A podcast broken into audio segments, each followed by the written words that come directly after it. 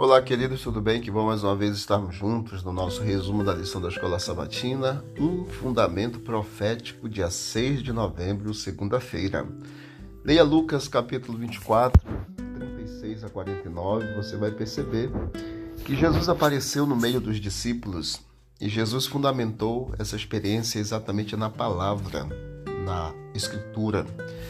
A princípio, os discípulos não creram por medo então, quando viram Jesus e tiveram certeza de que ele estava realmente vivo, eles não creram por causa da alegria.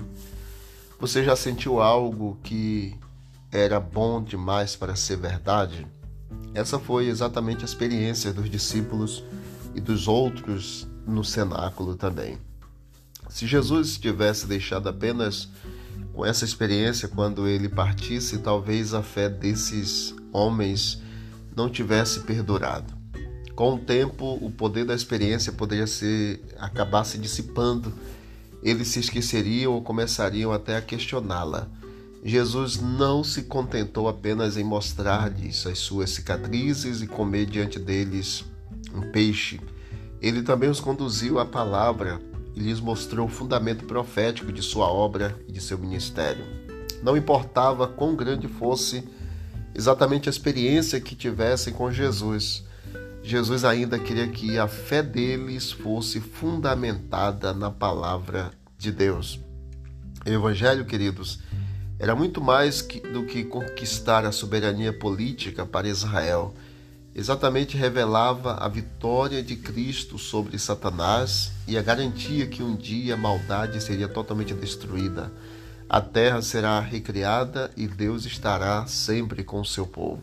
Nossas experiências com Jesus Cristo, elas não podem firmar-se sem o fundamento da palavra, incluindo, lógico, as profecias que apontam para a história e para os eventos que incluem o primeiro e o segundo adventos. E, lógico, tem que conduzir a Cristo todo o fundamento, a motivação, as experiências que nós temos com o Senhor.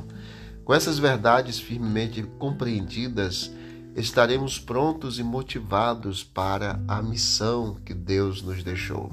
A nossa motivação e o nosso fundamento tem que estar na palavra, no fundamento profético da palavra. Foi assim que Jesus utilizou e é assim que nós também devemos utilizar o fundamento para pregar, para enviar, para eh, mencionar aquilo que o Senhor deixou para todos nós fazermos.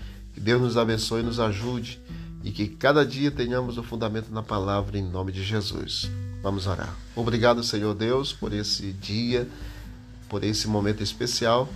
Que a nossa base cada dia seja fundamentada na profecia, na palavra de Deus e que preguemos o teu evangelho em nome de Jesus. Amém. Deus abençoe a todos e vamos que vamos para o alto e avante.